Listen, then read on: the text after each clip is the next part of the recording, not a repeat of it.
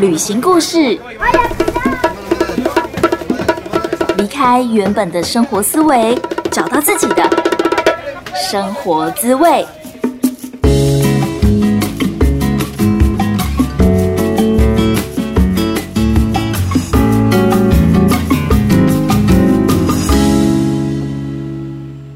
欢迎收听贾斯敏游牧生活，我是正在泰国数位游牧的 Jasmine。我在去年的圣诞节的时候呢，就已经抵达泰国了。我本来以为我顶多就待可能四个月左右吧，然后没有想到转眼之间已经超过半年了。那其实我在出国之前。就已经陆陆续续访问了好几位旅行界的朋友，然后请他们就是分享旅行经验呐、来跟大家分享这些旅行的故事。那只是就是真的对他们很抱歉，我都就是在这数位游牧的这半年多，我竟然都还没有把这些访谈的音档剪辑完成。而今天这一集的主题呢，就是瓜地马拉。我们邀请到的特别来宾是《轻装上阵：伊娃漫游记》的伊娃。伊娃她在瓜地马拉生活了超过半年，然后同时也在那个时候在那边学了西语，所以今天这一集我们就邀请她来分享瓜地马拉的嬉皮人生，还有学西语的价钱比较。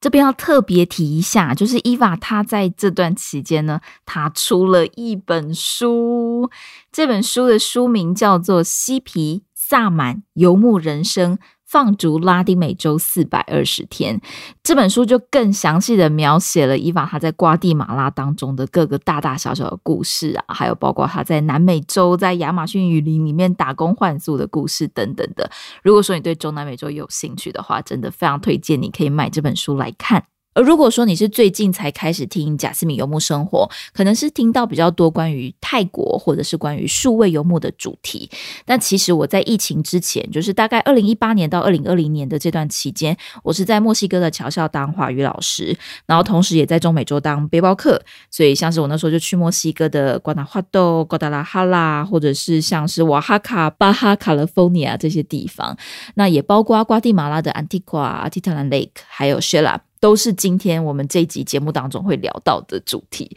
哦，其实真的已经很久没有聊中南美洲的主题了。在听这个跟伊娃的访谈的时候，觉得哇，各种回忆涌上心头。在瓜地马拉啊，在中美洲遇到了各种安全的事情啊，然后水土不服的事情啊，然后听伊娃在分享啊，蒂坦 Lake 那边的呃学西语的样貌啊，或者是说嬉皮的人生，都觉得哇。就觉得哇，真的是很多的回忆，非常的喜欢。那我们就马上来听伊娃在瓜地马拉的故事喽。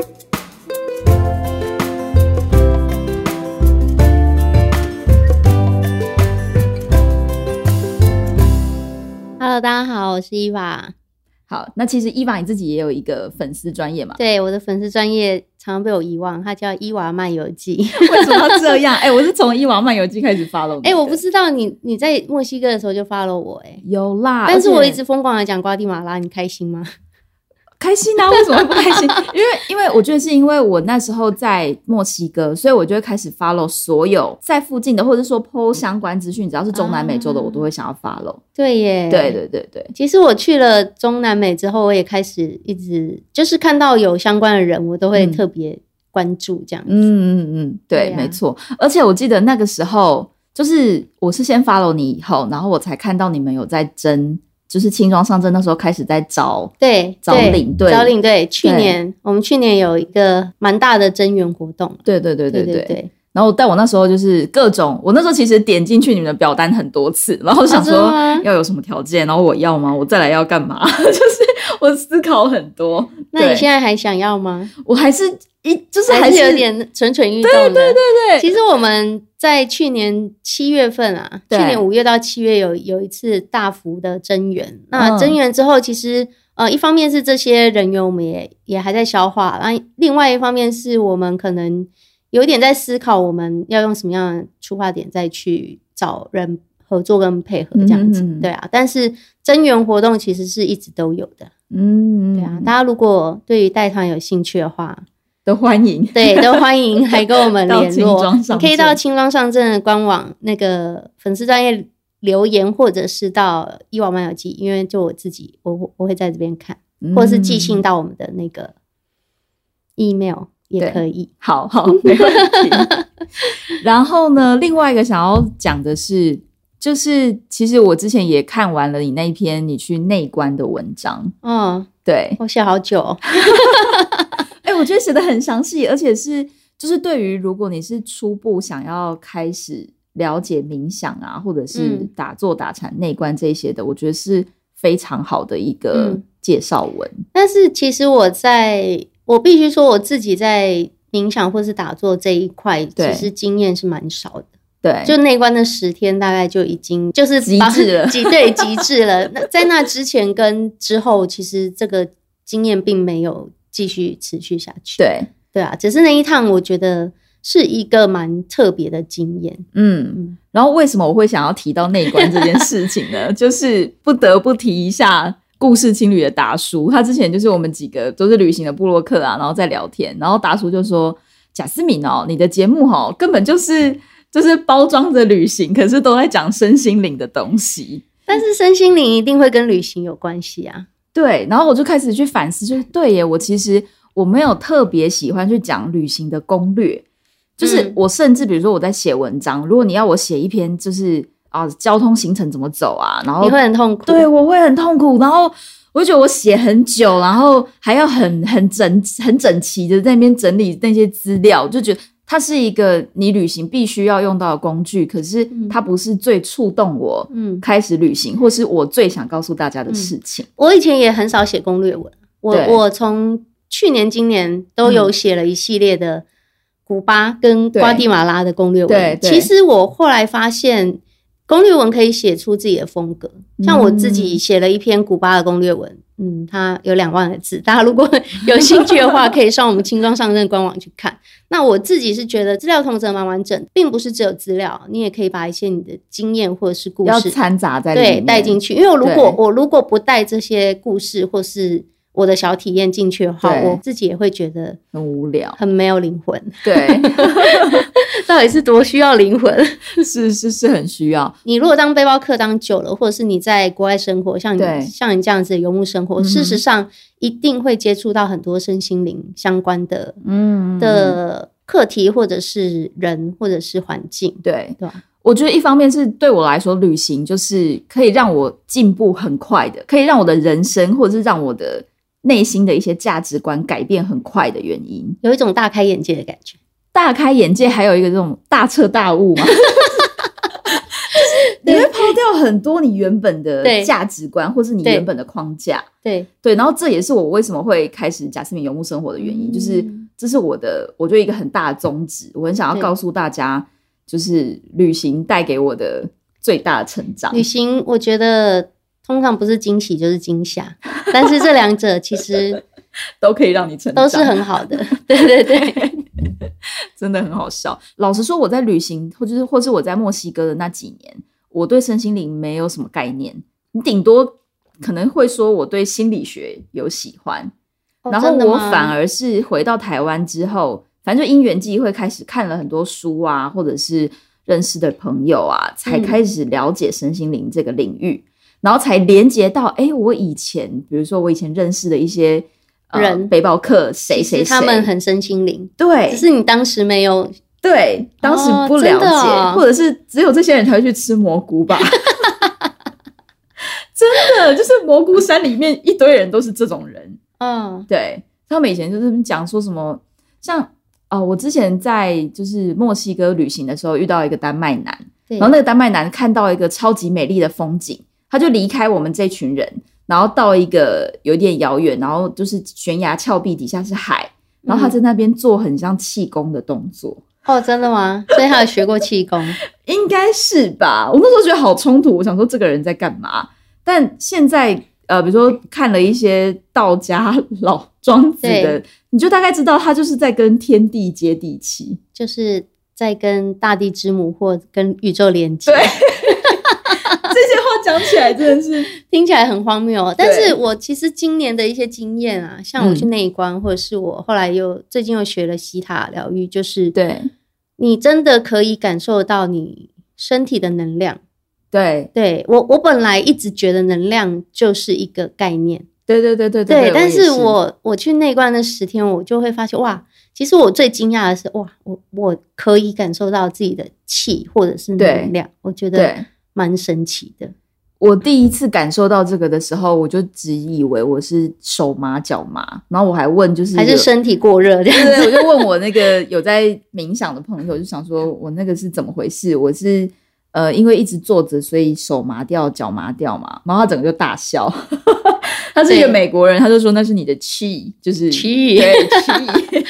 我也是去呃去内观结束之后，我上网其实看蛮多人的文章，对我才发现其实这些好像都是蛮蛮合理的反应，嗯哼就是嗯哼每个人反应也都不一样。嗯嗯嗯，对啊对。所以你在旅行当中，你有没有遇到什么地方是让你觉得最最不接地气？ 大家都悬在半空中的。我觉得是，我觉得是瓜地马拉、欸，对，就是其实当然，呃，我我觉得去过很多国家、很多地方，几乎每一个国家都会有一个嗯，特别跟身心灵比较像的地嗯方，哼嗯哼像是泰国，你知道泰国有拜县派，拜县派对，它就嗯叫派 P A I，在清迈，大概清迈距离清迈大概四五个小时车程，呵呵，它那个地方就叫拜县，拜拜的拜，对然后那边也住了很多嬉皮，嗯，他们就是每天可能就是唱歌啊、跳舞啊，对我很想要定义一下，你定义的嬉皮是什么？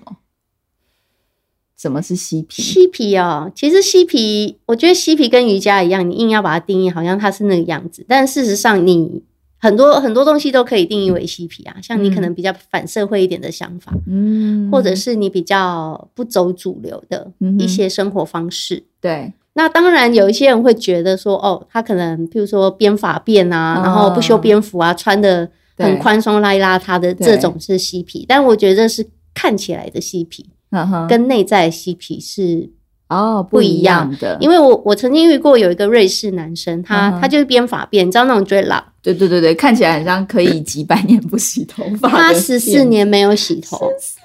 年超夸张的。但是我觉得真正的嬉皮是呃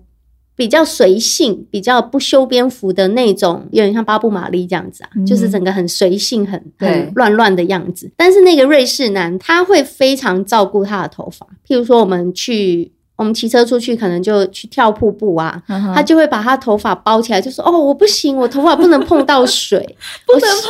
水，对，因为他们如果如果是这种发辫碰到水的话，会很不好干。哦然后我心里就在想说：天哪，你该不会十四年都没有游泳吧？你就为了弄你这个自以为是的嬉皮头？对对我来讲，对啊你你避开了旅行中很有趣的对的元素，譬如说我们跳瀑布、跳瀑划布独木舟、去海边游泳，你为了要保持你嬉皮的样貌嗯而去避开这些乐趣，嗯我觉得这完全违反嬉皮的。对啊， 的宗 旨，对，完全同意违反了我心内心定义的嬉 皮。对，所以你就觉得他只是一个形于外对外在看起来很嬉皮的人，但对是对内对在给自己很多框架绑住自己这样。对，嗯嗯嗯。那我觉得我自己是外在看起来正是正常人，但是我内心是住着嬉皮的灵魂。对， 好，所以我们再继续聊瓜地马拉。其实瓜地马拉嗯很大，你觉得你是最喜欢的？我在瓜地马拉是住在一个湖畔的小镇。嗯哼那这个湖叫阿蒂特兰湖对 （Lake Atitlan），然后那个湖畔小镇叫 San Pedro。其实对最嬉皮的小镇并不是这里，比较嬉皮的小镇是呃 San Marcos，在它旁边，它是更嬉皮的，就是有一点像是我会讲他们的魂都不在 身体里的那 种。我只有去呃那个小镇，我只有去稍微玩一下而已，我没有真正住嗯哼在那里。但是真正住在那边的，好像就是每天做瑜伽、啊、冥想，然后。哦嗯会有很多跟宇宙连接的活动啊，跟大地之母 接触的一些那种 对，那种 party 之类的。嗯，我对觉得要补充一下，阿蒂特兰湖是一个什么样的湖？哦，它非常漂亮，它是嗯人称中美洲最漂亮的湖泊之一。我记得是有一个诗人讲过，对不对？就是好像是有一个诗人去那边旅行，然后他就说他住在那边的那几天是他人生最美好的。那它为什么不要继续煮？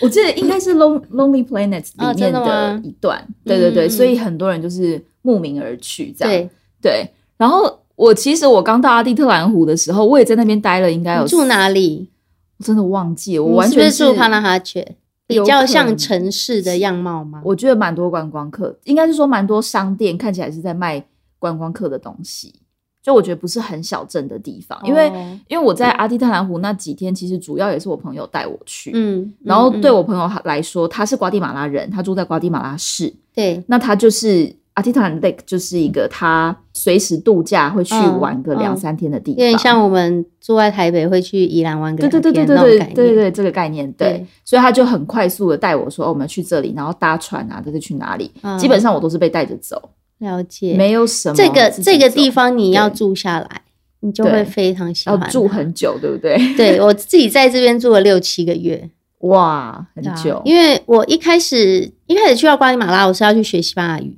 嗯哼为什么要学西班牙语呢？ 为什么要去瓜地马拉学西班牙语嗯哼呢？嗯哼，这个又要再讲一下，就是它嗯是全世界学西班牙语最最便宜的地方。嗯嗯我觉得，当你要在一个地方住久一点，你就要选择一个比较舒服的环境。对所以我我那时候就避开城市，我就找到这个湖区的小镇 s a n p e d r 那住下来之后，我就非常非常喜欢这里。这边其实还是蛮多观光客会来，对，然后也住了很多外国人。但是我觉得他他这边就是有一种很很独特的氛围，嗯会让你觉得，就像你讲的，很不接地气。瓜地马拉它其实当地有很多玛雅的后代，那嗯湖区住了百分之九十的原住民，基本上就是玛雅人。嗯那玛雅历五十二年是一个周期，所以那个湖其实它有它的潮汐，可以这么说吗？潮汐，那它是五十二年一个周期，所以在湖周边的房子其实五十二年会被淹一次， 所以当地人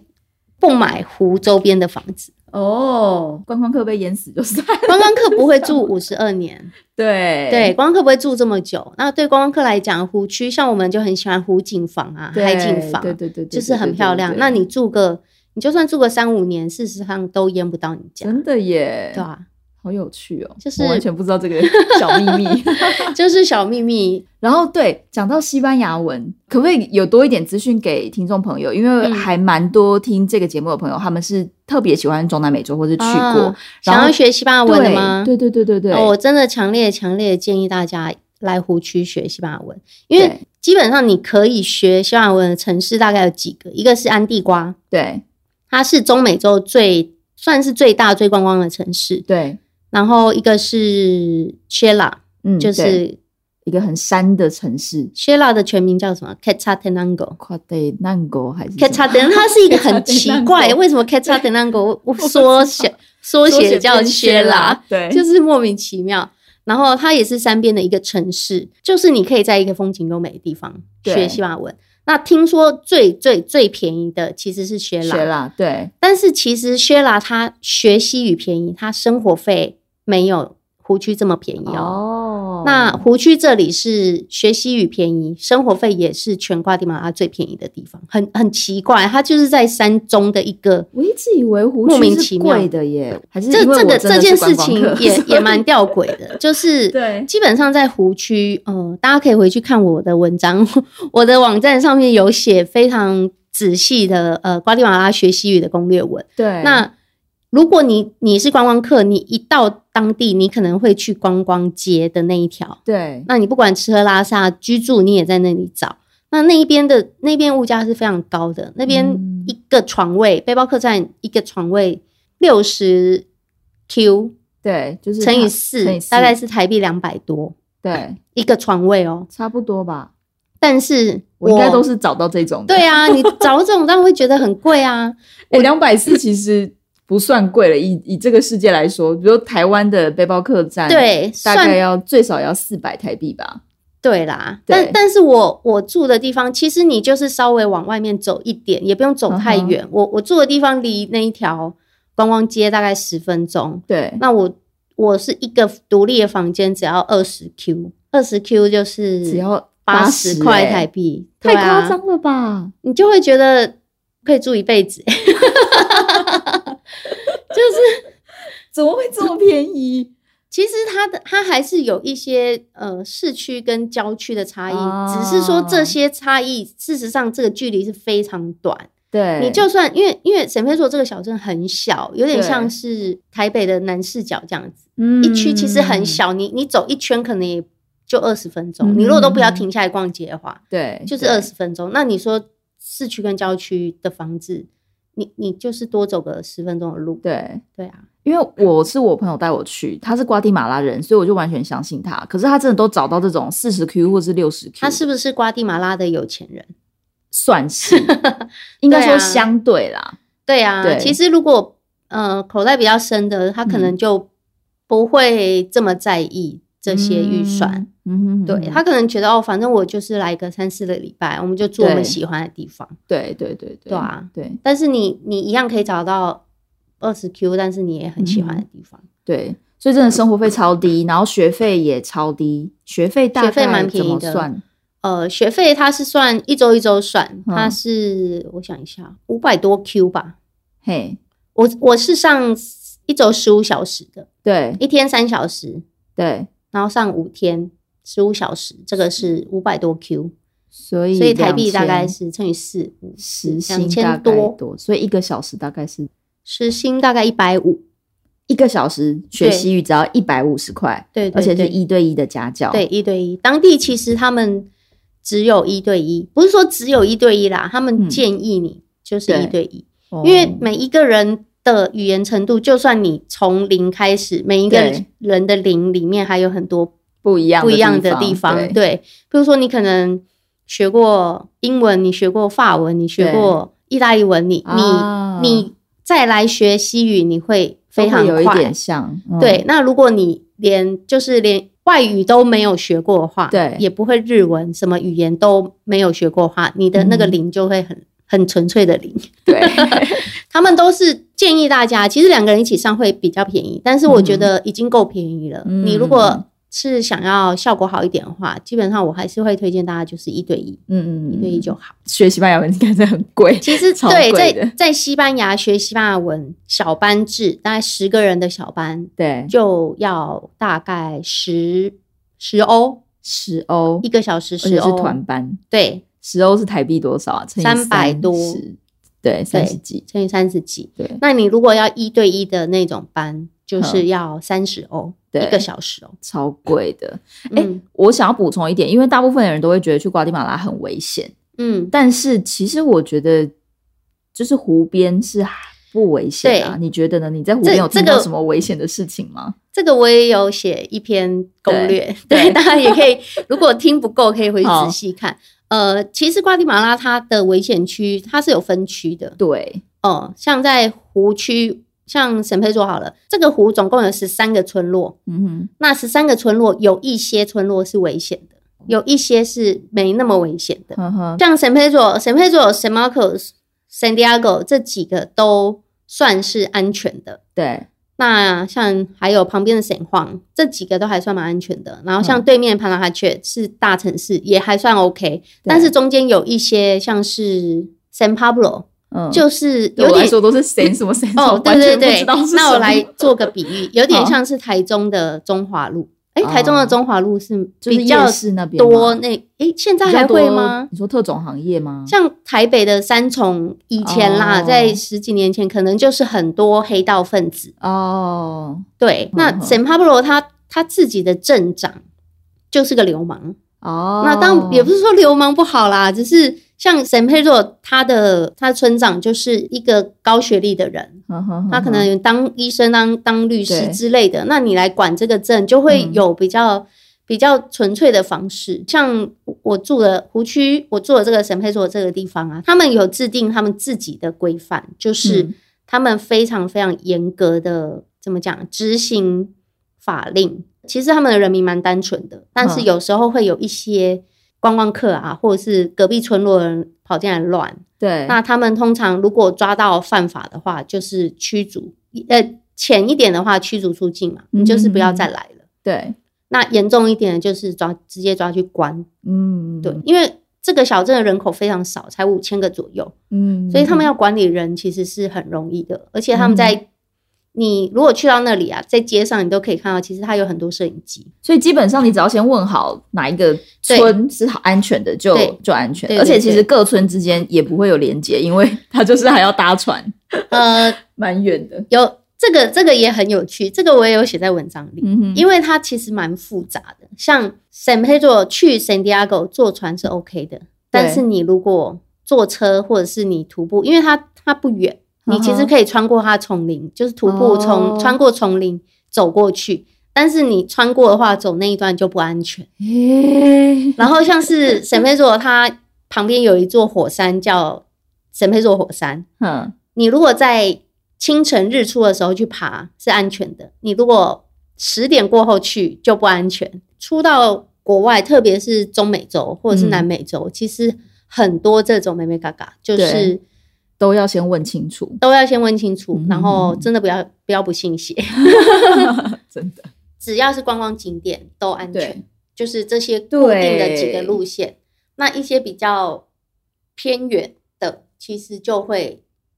因为他们比较对少跟观光客接触。对，说到安全问题，其实我觉得墨西哥也差不多。然后其实我都会跟听众朋友说，就是其实观光景点就是没什么问题。对，对，其实，在瓜地马拉也是，对，就是你说得出来的那几个观光景点，嗯像在瓜地马拉就是呃安地瓜，嗯然后我刚刚讲的湖区对，的某些 城镇，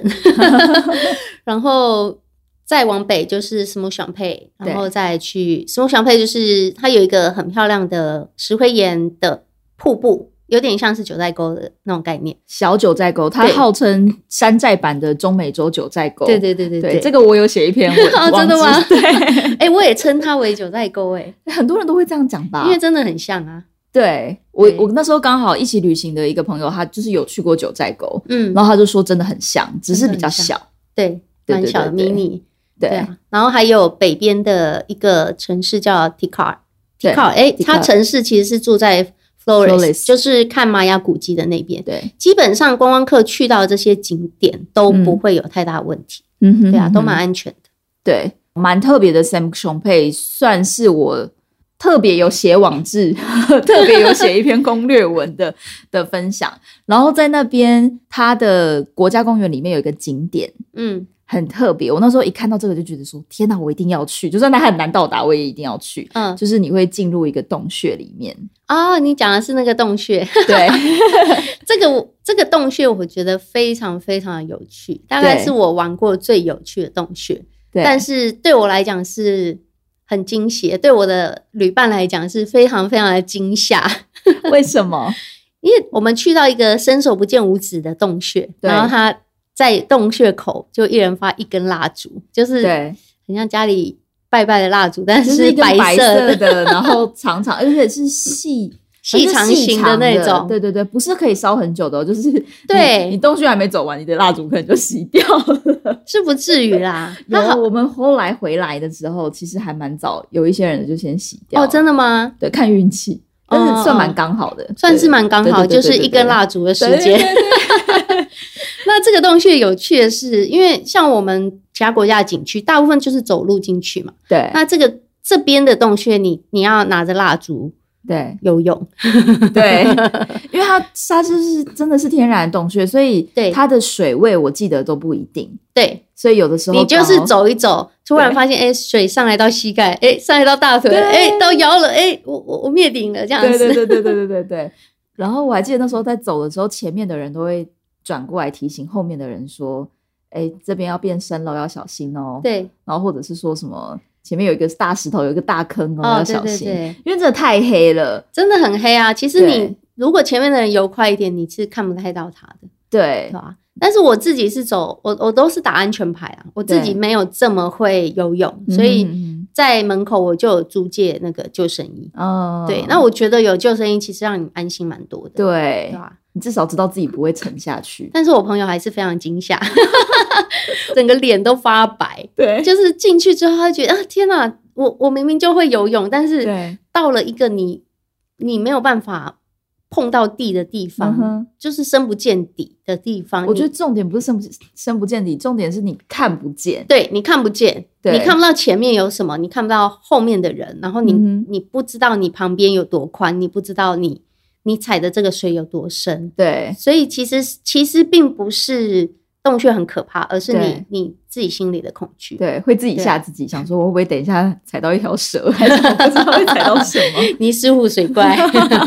对，而且我记得他就是他一开始就是走路嘛，然后走一走就是开始有水， 对然后你就要拿一只手拿蜡烛，对对对然后一只手游泳，对对对，哦然后再走一走，你可能要穿到另外一区的洞穴。我觉得还有一个有一你个还要区爬爬上去很湿滑的石对头，对对对对，你要爬上去，然后还有一个是你要钻一个小洞，它很像溜滑梯，哦，对对对对然后你对就要对对，溜过那个。其实其实那一趴蛮可怕的，对就是对那个那个小洞是就是一个人的对宽度，对对对对对，然后通常你就先把蜡烛先给旁边的人，对，然后你传过去之后，你会整个灭顶，就有点像跳水那种感对，觉。你会不知道你要去哪里。 对，灭顶了之后，你又再上来，然后再再找路这样子对。其对实这样讲好像确实蛮可蛮可怕怕的。的。那你那时候怎么克服那个？你还记得吗？你怎么克服我心里的吗恐惧？ 我第一次去是跟两个帅哥去啊，对，所以蛮有安全就感想的。说帅哥找我， 他们都会，因为男生都会照顾，会照顾女生啊，对对所以他们对在前面就是说都会稍微看一下。嗯而且跳水也不是我第一个跳，那有人对跳了之后，他还跟我说：“哎、这边有什么状况对对？”对啊，那第二次去就因为我已经去过了，所对以嗯哼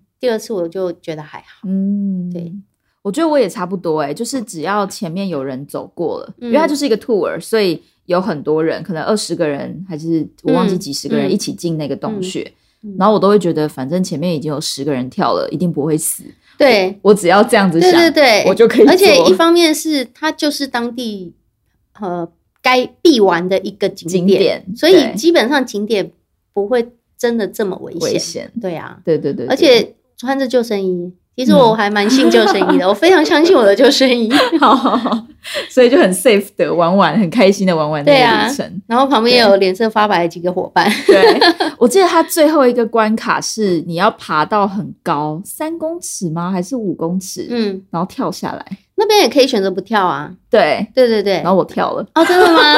因为你会游泳嘛？对，可是我那时候跳下来，我唯一担心的是它这么黑，而且它那个池其实很小，对，我只担心我会不会跳下来，然后撞撞到到旁边的石头。哦，对应该是不会，然后因为我那边也很多人跳。 对对对对，然后我那时候好不容易爬上去，而且就是我那时候是一个人去，所以反而都是旁边都是情侣，哦，真的、哦，因为我跟到的那个团可能是那种情侣团，情侣团，美国那种出来玩的，欧美出来玩的那种团，他们不是背包客。哦，真的哦，对，所以就有一点，他们都会到照顾他们的女朋友，但是嗯除没有非人我照顾真的很你需要被帮你助就在的时哎候， 呦，就真的我完全不行。比如说我要爬上去，已经挡到后面的人，他们才会推一下我的屁股，这样。哦， 对，还是有人会帮我啦。嗯 对对，对，然后反正我后来有跳下来，嗯，对，因为我就会觉得我都来到这，我就那你是觉得要好体玩吗验？你说跳下来好不好玩吗？这这个洞穴，这个洞穴我觉得是好玩的，我很推荐。因为我我们也是这最近有在排瓜地马拉的行程，对对我们其实就有点在思犹考豫要不要把这个活动排进去。因为它确实会让你有各种恐惧，怕的要死。可是它跟其惊吓实对，可是它其实没有到这么惨对，它对这么于危勇险呃勇敢一点的人啊，就是你如果你敢玩的话，你会觉得对它非常好玩。对，那你如果是比较害怕的人，事实上就会就就会会比较担就会心对对对会对被恐惧侵蚀。对。其实我不敢说我是超级勇敢，但是我会在我是卡在一半，然后我很开心我能够跨过，就是能够完成挑战了这一件事情，这样子、嗯对。所以对我来说，我觉得是好的。嗯嗯、对呀、对，有对对一种有自己那个勇气又升起了。对对，那你就觉种感得觉天哪，我完成这件事情了，我在一个莫名其妙的地方，然后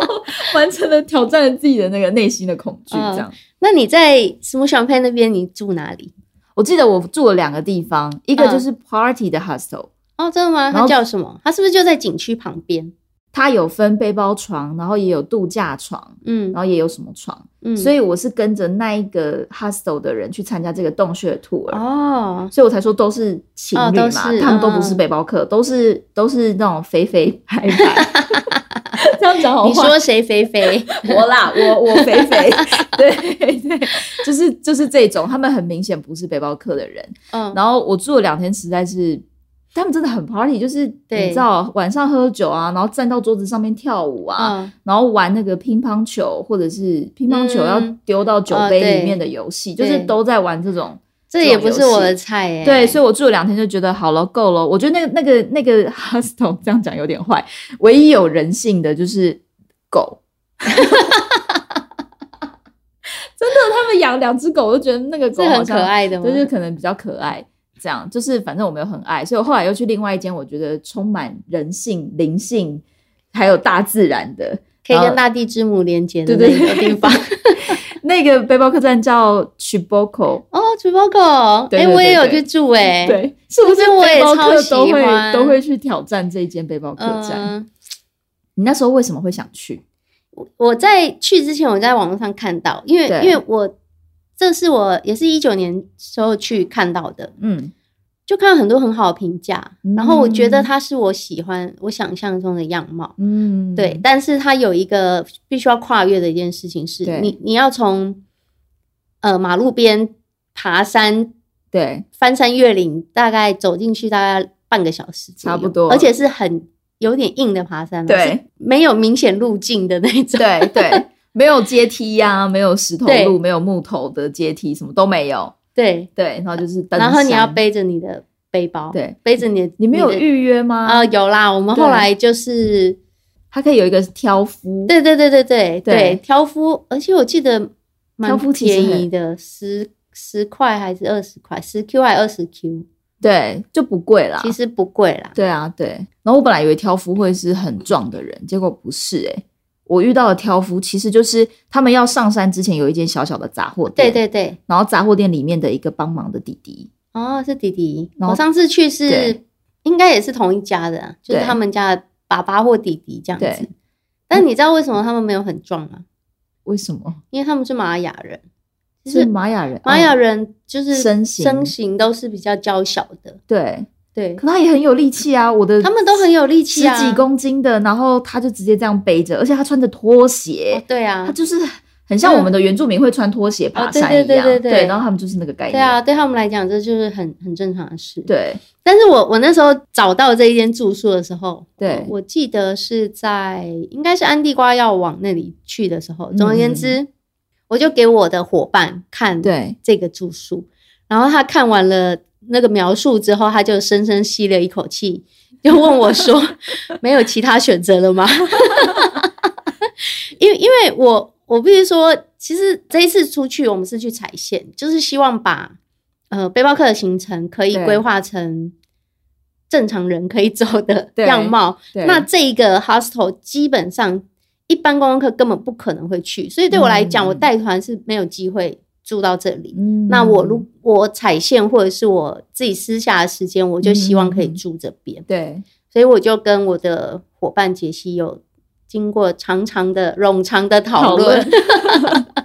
那住了之后，我自己是非常非常的喜欢。对它就是在山里面的一个，有点像就是一个秘境。然后那个 hostel 老板他叫 Michael，我觉得他对人非常好哎、超 nice 的，他有发现我们还没回到家，啊他就跟那个呃小帮手小帮手说，对，然后所以我们到那附近的时候，就有一个当地人跑出来说：“哎、你们要回去去巴口，我带你们回去。”这样子，哇哦我就觉得哇，天呐，也太暖心了吧！对，然后我就回去之后，我才知道，我才跟那个 hostel 主人讲，他就说对：“哦，对啊，我就看你们还没回还来，没回来想说会不会迷路了，我就找人出去。嗯哼然后我还问他说：“那因为他有给那个小帮手钱，嗯嗯，对，他就对他就说他他有支付他一点一一点薪水这样对子。对对，所以对我们后来就我们就自己凑了一点钱，又给他，对就对给他一对点小费这样子，对，真的是救命恩人哎、真不然你的摸黑，我觉得我在白天我都有点出不太行来。我无法，如果你是自己背包旅行，嗯我真的哼非常非常推荐这个地方，嗯，嗯嗯就是很空灵啊，可是我必须要说，他们的餐之特别很好在，吃。它是从原料开始做，比如说他要给你烤吐司，他从面粉开始做，他们真有的哦吐司机、面包机。然后那时候刚好他们有一个同事要走了，对，然后他要做饼吧，他从鹰嘴豆开始磨豆，然后做鹰嘴豆泥。听起来很 好吃。真的，所以他们小帮手就是，比如说我们吃完午餐就开始忙着晚餐，嗯，然后就嗯完全可以体会，就是以前人家是怎么生活。每天你真的没有时间划手机，你每天就是顾着你的下一餐，你就开嗯但始是也准很有备。趣啊。对对对，就是在那边对啊是可以完全享受生活。对对对对其对实我我必须说，我在那边住，我们是住小木屋。嗯老实讲，不是这么方便，嗯就是因为你的房间在山坡上，对对对，我也是然后住小木屋，对，哦，也是嘛。对然后你如果要不管去上厕所或是洗澡，你都要下来下面，就是对很其实很麻烦。对对对对。但是我还是觉得住起来很很有趣，对很 。舒服就只有睡觉才要回去啊，要不然我是不回去 的。对，因为我我觉得它小木屋的呃硬体设备可以再再好一再点， upgrade 一点。对，除了硬体设备不好，其实当你睡醒了，哦，真的超美的。嗯睡醒出，来走到窗外，还会觉得哇，对对，你就直接在丛林你森林你里完全面在了一个超不接地气 的地方。我还记得我那时候，因为那几天一直在爬山，我真的对爬到我膝盖痛，然后我就连从小木屋要走到客厅，就是嗯大厅，我都膝盖痛，我就会一直外八走路，或者是侧面走路下来。然后我在瓜地马拉的时候就觉得天哪，就是我那时候才二十几岁，我就觉得旅行怎么可能可以等到你存好钱再出发？ 你当然是越早出发，二十几岁越都好膝盖痛 了，就 觉得好了，我真的是体力很差，大家 大家可以就是真的旅行要趁早，真的对对啊，但是我有我有耳闻，听说嗯你不是那么喜欢瓜地马拉，哦对。 这个故事呢，对我 一针点破。 你在瓜地马拉待了多久？我待了应该有三四个礼拜，那其实蛮久的。其实是你有蛮久嗯足，够的理由说不喜欢它，可是我真的觉得就是刚好吧，就是我嗯真的是从一进瓜地马拉。一开始我是我是从墨西哥的墨西哥最便宜的一个城市，在对墨西哥的东边，所以也就是很靠近瓜地马拉的西边。对，对，那我从那个边界进去，嗯所以我哦一开始就是先进雪拉，嗯，然后雪拉就嗯，好冷，嗯对，所以一开始可能就有被冷到，然 后哦，对对，其实瓜地马拉的气候是需要适应的，因为对我们来对讲，我觉得热带地方就是热，但是不是，嗯因为它那边是山，对，它几乎每一个城市都在有一定海拔的山上，你就可以 Shela 想可能是一千多吧，一千六。就有一种你每天都在武林农场，每天都在合欢 山，对，然后对或那个那个天气就是喝金针排骨汤的天 气，对，但是你又没有汤可以嗯喝，对没有汤，然后很冷，所以对这是第一个就是被冷到。天气也不好吗？我刚好十月、九月、十月不好，十月天气不好吧，下雨，阴阴真的吗？应该是阴天比较多。那真的是运气的关系，对因为我也是九月底十月份抵达瓜地马拉，哦但是我遇到的，天气都是好的，对我印象里面只有阳光，哦，真的、哦，只有阳好光哦跟湖泊。我觉得我那时候一半一半， 就是一半是阴天，然后再来第二个就是我开始拉肚子，嗯，我也不知道我吃了什么，我明明就跟我那瓜地马拉朋友吃的是一样的， 人家是土生土长的瓜地马拉人，可是我我从七月开始就已经在墨西哥了，然后七八九月都在墨西哥，就没什么大事情。那你喜欢瓜地马拉食物吗？我喜欢它麦当劳有美乃滋，他们都会把那个番茄酱加上美乃滋，然后混在一起吃，就就我有觉得点像千岛酱那种感觉。一点点吧。反正我就觉得是你怎么好吃会的欸去？到瓜地马拉来吃麦当劳？ 因为我朋友带我去啊。然后对，所以我喜欢美乃滋，然后再来一个是他们的炸鸡是好吃的。哦，对他们很喜欢，他街边都有很多那种炸鸡店。对对对对对对对对，他炸鸡好吃。对，他们炸鸡也好吃。然后其他还有什么啊？taco 吗？他们也有 taco，但是它不叫 taco，那它叫 什么它有不同的名字。 ？sobe 吗？还是它呃，不同的餐点有叫不同的名字啦。有一个叫 OK dubladas，它哦对？是反正就也是 taco taco 的那个皮，玉米对皮。对哎，它不叫玉米皮，玉米它叫饼玉米饼，然后上面加一些料这样子。对，反正中美洲大部分料理就是玉米饼上面加一些料。对对，那那个对玉米，饼可能是厚的，可能是薄的，对可能对是对炸对的，对可能对是卷起来的。对，对对我们来说都是一样的，对，嗯但是对他们来说都不一样，瓜地马拉就是墨西哥菜，然后不拿会辣掉那些对味对对道 对，。对拿掉辣的部分，对，所以不吃辣会比较 OK。嗯然后如果你吃素的话，可能也会觉得瓜地马拉比较 OK。对对，对嗯对，因为有一些背包客朋友他们，哦对，因为墨西哥哥城都是肉，对他们的 taco 对都是瓜地马肉，拉的呃食物很多是由蔬菜对组成的，甚至没有肉你也觉得好吃。对。对，那而且它味道不会那么重嗯啊。对我对觉得对对对于对呃吃比较清淡的人来讲嗯哼嗯哼，他们会喜欢。没错，所以瓜地马拉相对清淡，嗯，然后墨西哥就是重口味。所以你到底喜欢瓜地马拉哪里呢？我已经讲了这么多，我的我的 不 OK，我觉得我一落地就有被当地人照顾到，啊就是因为我、哦我其实蛮谨慎的。当我在提前的时候，旁边的人一直在看，我又想说他们是不是意图不轨还是怎么样，样？结果他们是想要提醒我。 对，对啊，然后一路到安地瓜，然后对再到湖区，对，我觉得我一路上都很都蛮顺畅的，嗯哼而且。刚到瓜地马拉，我就会想说，哎、瓜地马拉会不会像东南亚一样，就是有一些偷拐抢骗啊？嗯哼，但我发现，其实瓜地马拉危险是在它有可能会抢，对，有抢劫的地方会抢劫，但是对通常你去买票啊，或是买食物，对它多少钱就是多少钱，它它也不会骗你钱。嗯我觉得他们蛮蛮善良、蛮实在的啦。嗯对对啊，对。那你有搭 Chicken Bus 吗？有搭过几次，你觉得它危险吗？其实还好哎、因为我朋友完全不让我搭 Chicken Bus，他说你会整车被抢劫。哦，对， 这个这个也是有这样子的事情，对，但是不一定会你发生，不一定会发生在你身上。嗯但是真正发生在你身上的时候，你也不要太惊慌，嗯就给他钱。对对，其实我后来在聊到中美洲，对很多人都会问危险，就对是基本上我觉得到中美洲之后，你可能对我安全这个定义又会开始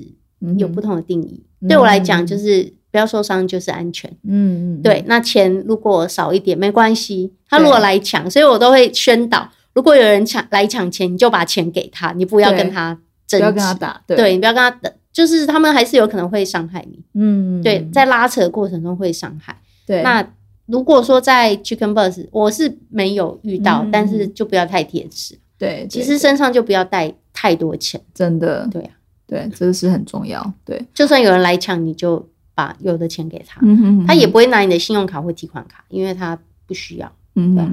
对我通常都会在旅行的时候有一个预防针，就是嗯，嗯我所带出去的东西都有可能会不见，对对对对，对啊，要有一个心理准备啦。好，很有趣。那我们要问最后一个问题喽，好，就是呢，我们节目的宗旨就是希望大家可以出去旅行，也许就是嗯听了我们的这些访谈的故事，对，然后呢，可以跳脱他们原本的生活思维，找到他们自己喜欢的生活滋味。嗯嗯，对嗯那你觉得你在瓜地马拉的这段旅行，有什么是让你最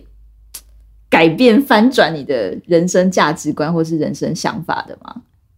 我觉得瓜地马拉给我的感觉是它很像家。嗯，那因为我自己当背包客大概当了十几年，对。那我一直在思考说什么地方才叫家，嗯，因为我我们家从小到大我搬过大概二十五次家，哇，所以家对你很对很多人来讲，家就是一个房子；对对小孩来讲，家可能是爸爸妈妈在的地方就是家。对，那我一直在思考，对我来讲什么是家？那那我去到瓜地马拉，它给我一个家的感觉，就是当你在那里的时候，你可以很自在的做自己。嗯，然后当你离开的时候，你会知道你会再回来，而且他永远都会欢迎你。我觉得这是一个家的感觉，嗯，对，就像我们在家里，就是可以在家里摆烂啊、耍废啊，嗯然后这个家永远会包容你的所有的缺点跟优点，通常是缺点。 然后当你离开的时候，他也不会问你要去哪里。当你回来的时候，他就是会欢迎你。对我，觉得这是这就是一个完整的家的定义。嗯，所以你之后可能会再回去这个家喽一。定会。 好对诶，啊好诶，今天非常谢谢我们轻装上阵的团长伊爸，谢谢，谢谢大。家，希望大家喜欢瓜地马拉。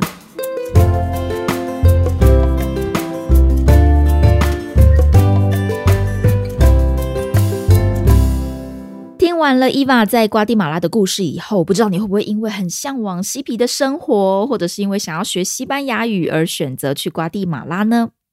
虽然说瓜地马拉听起来实在是一个好像有点遥远，或者是不太知道它在哪里的一个一个国家，它就在墨西哥的东边。然后其实瓜地马拉也是台湾的邦交国之一，所以入境完全不需要办理签证，只要护照就可以直接入境了，非常友善。那我最好的一个外国朋友之一，他也是瓜地马拉人。那时候我会跟他认识，其实也非常的有趣。呃，我那位朋友叫做 Betsy，然后 Betsy 我跟他认识是因为我们在全联买东西。那他那时候他刚到台湾，他不知道豆腐是什么东西，他还以为豆腐是 cheese，就他还问我说：“诶，这个东西是素的吗？”因为他吃素，我不知道可不可以吃这样。对，所以我觉得非常非常有趣。那后来我去墨西哥当华语志工，其实有一大半原因是因为我觉得瓜地马拉就在墨西哥的旁边。那如果说我去墨西哥当华语志工，可以多学一点西班牙语，然后又可以去拜访隔壁的国家，然后跟我的就是在台湾的很好的一个外国朋友见面的话，那哇，这不是太酷的一件事情吗？只是说没有想到，就是后来我第一次在瓜地马拉旅行的时候，竟然就是水土不服成这个样子，生病的非常非常严重，所以那时候对瓜地马拉的第一印象有一点打了折扣。可是其实在我就是在墨西哥教书之后，后来。在亡灵节的时候，又有再回去瓜地马拉，然后体验了他们的一个很大型的风筝节，就是他们认为亡灵就是像风筝一样会在上面飘，所以在墨西哥亡灵节的时候是就是各种 party 啊、狂欢啊。那在瓜地马拉的坟墓区其实是会有很多很多的大型风筝，这个也是很酷的一个经验。之后有机会再跟大家分享。很想要特别提一下，伊娃在节目的最后分享了一个对于家的定义，我真的很喜欢。我觉得对于很多喜欢旅行的人来说啊，家其实是还蛮抽象的概念，但其实我觉得它在每个人心中的分量都是非常重要的。然后刚好真的是很刚好，在上个周末，我跟清迈的这一群 Cooking Space 的朋友，我们一起到。拜县就是派这个地方去玩，然后大家在泡温泉的时候，啊就是也没有什么话题啊，然后就有一个人就玩了一个心理测验，他就问大家说：“你最喜欢什么动物？然后为什么？”请你这个为什么要多用一点形容词啊，去描述可能是这个动物的习性啊等等，来描述你为什么喜欢这个动物。那现在你也可以玩玩看，给大家五秒钟思考一下，你最喜欢什么动物，然后为什么？好，五、四、三。二一，OK，好，请你先把你的答案放在心中，然后我来分享一下我的答案。我那时候其实，嗯，就是我其实并没有特别对对动物有觉得说，哎、欸，我特别喜欢哪一种动物，但是我那时候就是直接先想到了鸟。那我就说就是 birds，就是，然后他们就问我什么鸟，但其实我也不知道什么鸟。那他们就接着问为什么，然后我就很随意的就说，嗯，因为很自由啊，你可以自由的想要飞去哪里就飞去哪里。然后鸟是有巢的，所以虽然说你是自由的四处飞，可是他们还是会一公一母一起筑巢嘛，所以你还是有一个地方有一个巢可以回家的感觉。这样，结果没有想到后来他们在公布这个答案的时候，他们就说你选择的这个动物其实就是代表你所向往的家，你想象中的家是什么样子？然后在分享到这一点的时候，是真的身边所有就是跟我比较熟的朋友都一直点头，嗯，对对对，他们都知道我就是很想要在就是在数位游牧当中，但是其实我知道我也是，我并不觉得我自己是一直很漂泊的移动，我其实是认为我自己是可以有一个家的，所以。我觉得这是一个很有趣的主题，就是家不一定只是停在一个地方，它更像是一个归属感吧。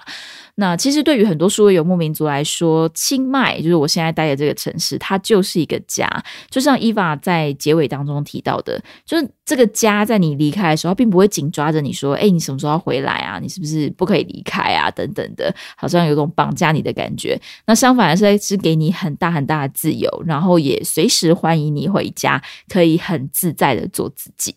那不知道对你来说，到底家的定义是什么？是不是这世界上的某一个国家，还是说哪一个城市让你特别有感觉呢？都欢迎你可以到 Instagram 或者是 Facebook 跟我聊聊天哦。我的 IG 还有 FB 的账号都是 Just Journey 一一五 J A S J O U R N E Y，然后数字的一一五，欢迎你可以直接私讯跟我聊聊天。非常感谢老天爷让你听到我的声音，也非常感谢你听节目收听到最后一刻，感谢你的收听，Thank you, gracias，我们下次见喽，See you, adios，拜拜。